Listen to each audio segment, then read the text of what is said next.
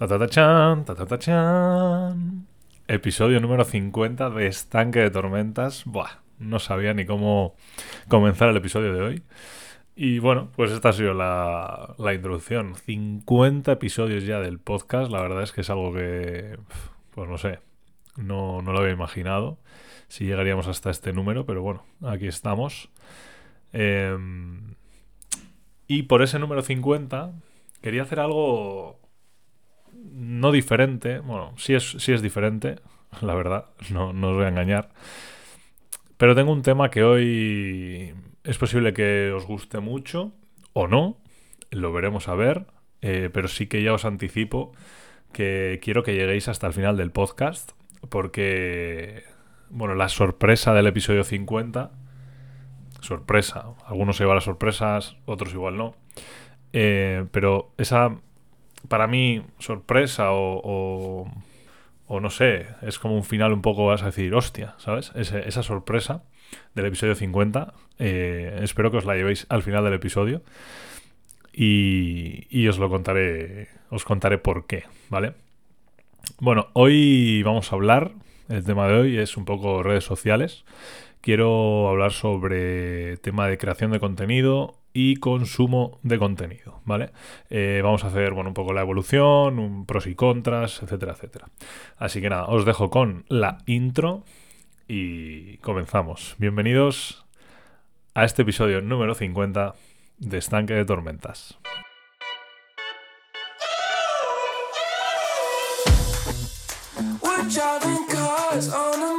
tonight. We're blessed.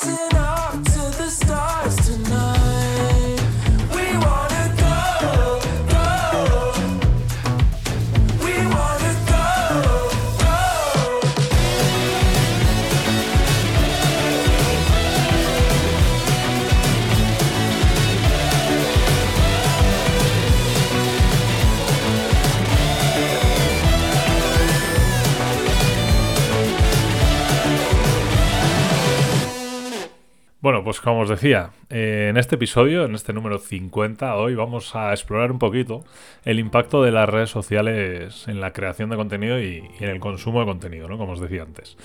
Eh, sí que es verdad que, bueno, podemos decir que, quizás las redes pues han transformado la forma, ¿no? En la que interactuamos con el contenido en línea. Y en este episodio sí que quería analizar un poco esos pros y contras de quizás esta evolución, ¿no? Eh, vamos a desgranar, o voy a intentar desgranar un poco por partes el, episodio. Y bueno, esa, primera parte, en esta primera parte quiero comentar un poco la evolución, ¿vale? Esa evolución de, las redes sociales, ¿no? Pues porque entiendo que, bueno, eh, las redes han tenido un impacto bastante significativo en, la forma de, de- bueno, en nuestra forma, ¿no? De consumir y compartir contenido eh, en Internet, en línea. Y sí que es verdad que en los últimos años, pues eh, las redes se han convertido un poco en la principal fuente de información y yo creo que también, por supuesto, que de entretenimiento, ¿no? No sé si antes entretenimiento que información, pero sí que es verdad que últimamente vemos un auge muy importante en- como fuente principal de información. Eh, y la verdad es que cada vez, yo creo que es, cada vez hay más personas, eh, a medida que la tecnología ha avanzado, que, que han aprovechado este, estas redes, ¿no? Para, para el tema de información sobre todo, ¿no? Yo ahora podemos poner ejemplos. Yo el, periódico prácticamente ni lo leo, ¿no? Entramos en Twitter a leer las noticias, por ejemplo. Entonces, eh, es, es algo que está evolucionando, que quizás lo tenemos ya tan, tan metido o tan, no sé, tan como si fuera una rutina, que quizás pues no, no nos lo paramos a pensar, ¿no? Y sí que es verdad pues que las redes sociales han evolucionado también para adaptarse a las, a las necesidades que tenemos como, personas, como usuarios, ¿no? Eh, por poner un ejemplo, desde el lanzamiento de Friendster en 2002 hasta la aparición de, vamos a decir, por ejemplo, Facebook en 2004, pues las redes sociales han cambiado bastante, ¿no? Y hoy en día, pues, pues eso, como os decía antes, al final son un elemento clave de nuestra vida diaria, cotidiana, ¿no? Yo creo que una de las principales formas en que las redes sociales eh, han transformado la forma ¿no? en la que consumimos contenido, eh, está claro que son a través de los algoritmos, ¿no? que, que, bueno, todas las redes utilizan para, para mostrar ese contenido que nos interesa, un contenido relevante ¿no? para, para los usuarios de su plataforma, y que al final eh, se basan en los datos que, recopilan, ¿no? Siempre están cogiéndonos, pues eso, este vídeo le ha gustado, este vídeo no le ha gustado, eh, un poco los intereses, ¿no? Los gustos, eh, el comportamiento también que llegamos a tener, de si miramos más un tema que otros, eh, tema de hashtags, tema un poco de, del tiempo que pasamos dentro de la aplicación o dentro de depende qué apartado. Y al final con esta información, pues ellos lo que hacen es pues, mostrar el contenido que creen que es más relevante para, para cada, cada uno de nosotros, ¿no? Cada usuario individual. Y que al final es lo que hace que, pues, que sea más fácil, eh, entre comillas, eh, yo creo que descubrir y, consumir un contenido que, que te gusta o que realmente el algoritmo cree que, te puede interesar. Pasando a, a lo que creemos, o bueno, el algoritmo cree que nos puede interesar y no, yo creo que hay una, una parte que tenemos que comentar que son las ventajas y las desventajas que tenemos también en las redes sociales, pero para los creadores de contenido, ¿vale? Porque luego vamos a hablar de las ventajas y desventajas para los consumidores de contenido. Yo creo que esto es muy importante, diferenciar el creadores de contenido y consumidores de contenido. Vamos a ir primero con los creadores. Las redes sociales también eh, han creado nuevas oportunidades, ¿no? Y al final los creadores de contenido, pues es, es parte de esa, de esa oportunidad, ¿no? Plataformas pues como YouTube, Instagram, TikTok, por ejemplo, que son las que, las que puedo usar yo, pues permiten que cualquier persona pues pueda convertirse en un creador de contenido y llegar a una audiencia pues, pues global, ¿no? Porque al final te pueden ver en todo el mundo. Y esto pues ha hecho que sea más fácil para, para todo tipo de público, para cualquier persona establecer pues relaciones directas pues con seguidores y, y amigos, ¿no? Que al final, por ejemplo, nosotros en la banda Tech pues nos hemos conocido en base a, a las redes sociales y, a día de hoy somos amigos. Y al final es algo que es muy beneficioso, ¿no? Para, para ti como persona y también pensando un poco en, esa creación de contenido como marca personal y quizás en un futuro también como negocio, ¿no? Si, si monetizas los canales y, todas las redes, ¿no? Sin embargo, también pues tenemos desventajas. Eh, esto es, es, claro, siempre que hay unas ventajas, pues hay, hay unas desventajas. Y yo creo eh, que sí que es verdad que al final estamos compitiendo, ¿no? Compites por una atención del público, hay una presión constante para mantenerse eh, pues intentar ser relevante, que, que, hay que hay una presión también por producir un contenido de alta calidad de forma constante, que al final yo lo he hablado muchas veces en este podcast, que es complicado, ¿no? Estar todas las semanas eh, pensando en ideas, eh, tanto para vídeos como para podcast, para Instagram. al final, bueno, la cabeza se satura y, y es, es complicado, ¿no? Es complicado. Pero bueno, al final es lo que decíamos, hay, hay unos pros, hay, unos, hay unas contras y, sí que es verdad que, que joder, al, al final eh, sí que es verdad que las redes también, eh, por ejemplo, ¿no? Si, si, yo quiero crear contenido, pero tengo tantas cosas que crear que empiezo a meterme en un bucle que yo creo que al final puede llegar a ser que, pues que seamos pre predecibles, vamos a decir, porque yo sé que va a subir este tipo de contenido o este otro, ¿no? Entonces es, es, complicado el tema de, la presión por mantenerse relevante, por intentar gustar a la gente. Eh, hace unos episodios comentaba eso, ¿no? Que al final tenemos que crear cosas para nosotros y no pensando tanto en la audiencia, que también. Pero sí que ponernos un poco a nosotros como, como esa primera línea de, de hacer lo que nos gusta. Vamos a, llamarlo así, ¿no? Eh, además también, bueno, las redes pueden ser, bueno, vamos a decir, impredecibles en el sentido de que incluso los creadores de contenido más exitosos pueden enfrentarse a, pues a cambios, ¿no? Igual eh, en los algoritmos, por ejemplo, eh, que pueden afectar significativamente pues, al alcance y al, engagement que, has tenido hasta ese momento pues, con tus seguidores, ¿no?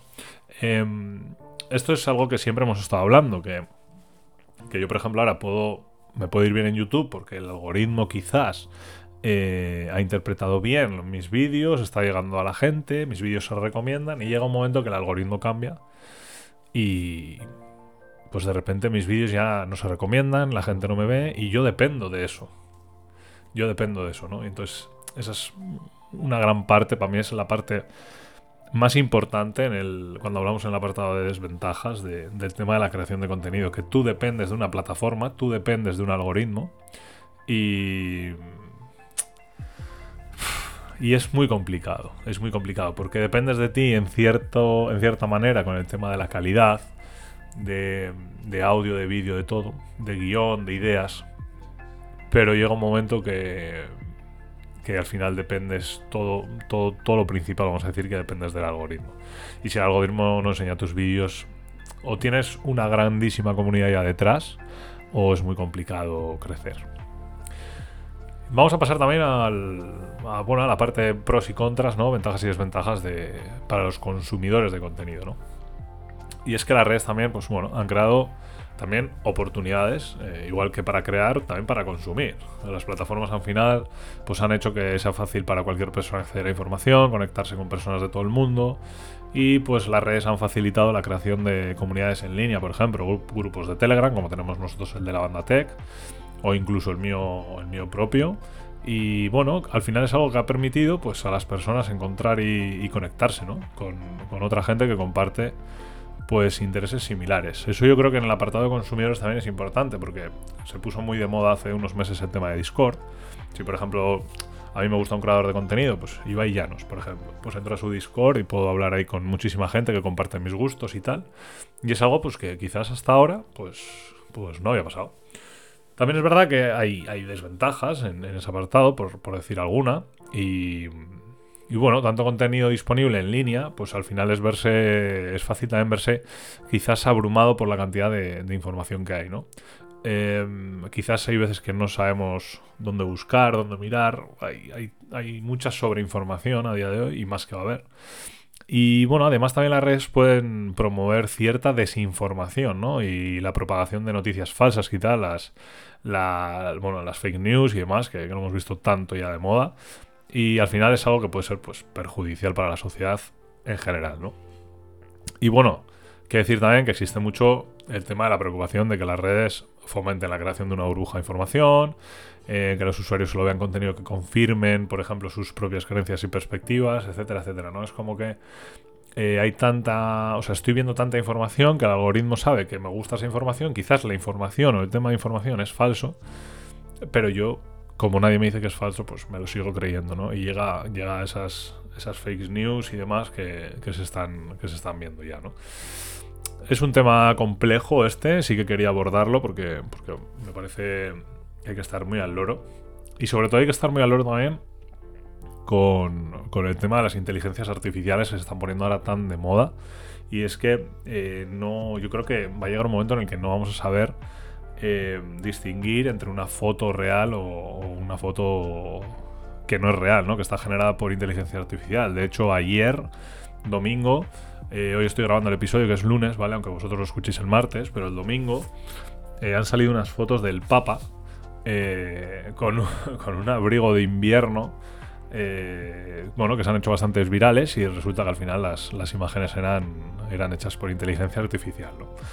Eh, claro, mucha gente se creyó que esas imágenes eran ciertas y bueno, pues en, las redes era tendencia, ¿no? El, tema del Papa con, ese outfit, Así que bueno, eh, por eso os digo que al final el tema de la información, sobre información y demás también es, una desventaja que, quizás como consumidores de contenido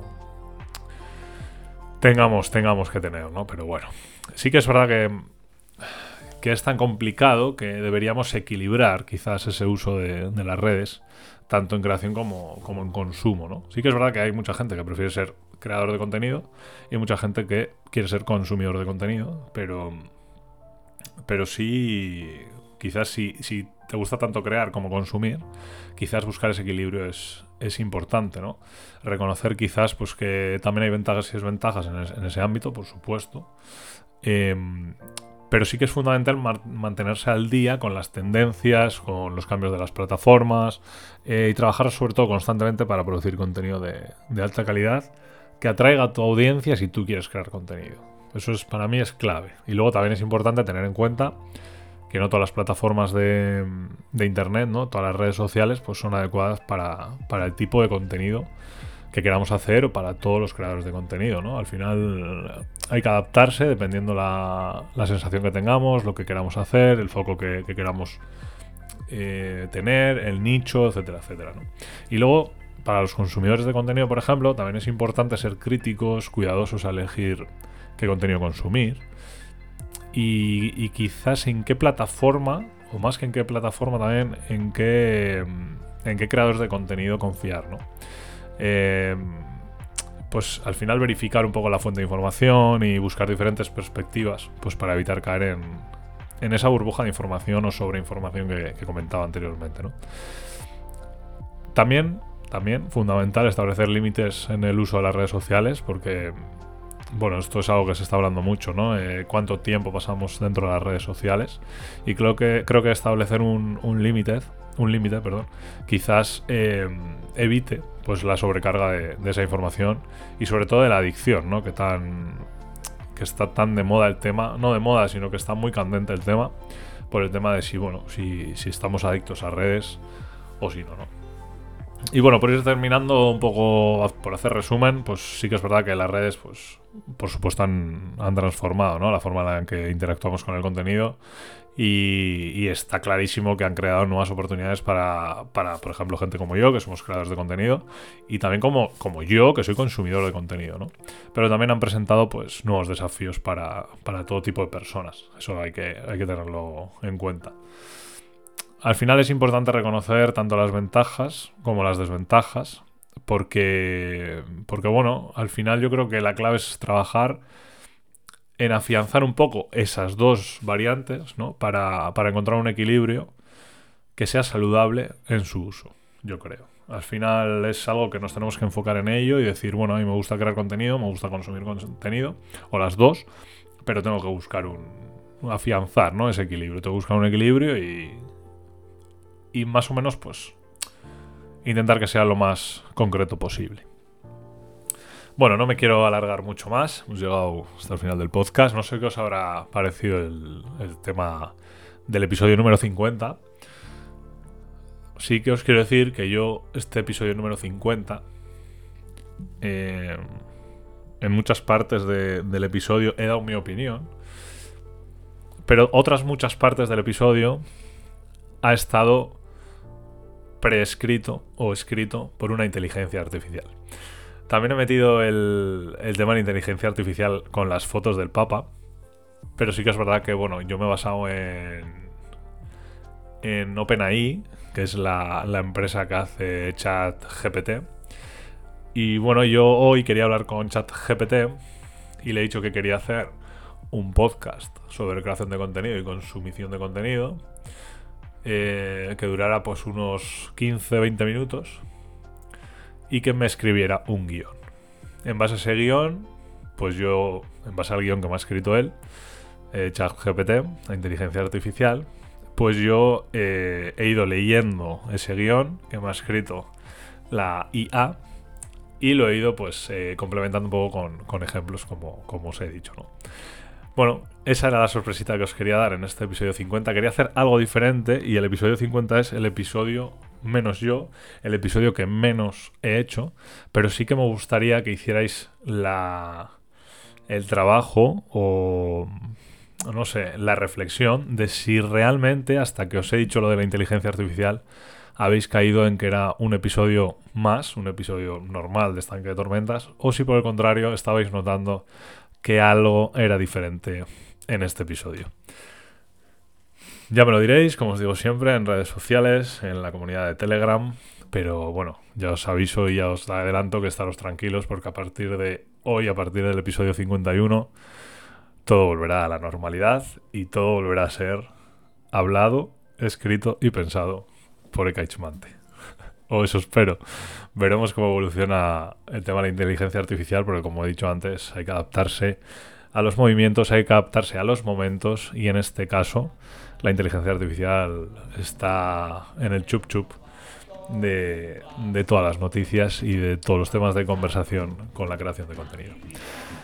Gracias por llegar hasta aquí, gracias por escuchar el podcast, como os digo siempre, y nada, nos escuchamos la próxima semana aquí en Estanque de Tormentas. ¡Au!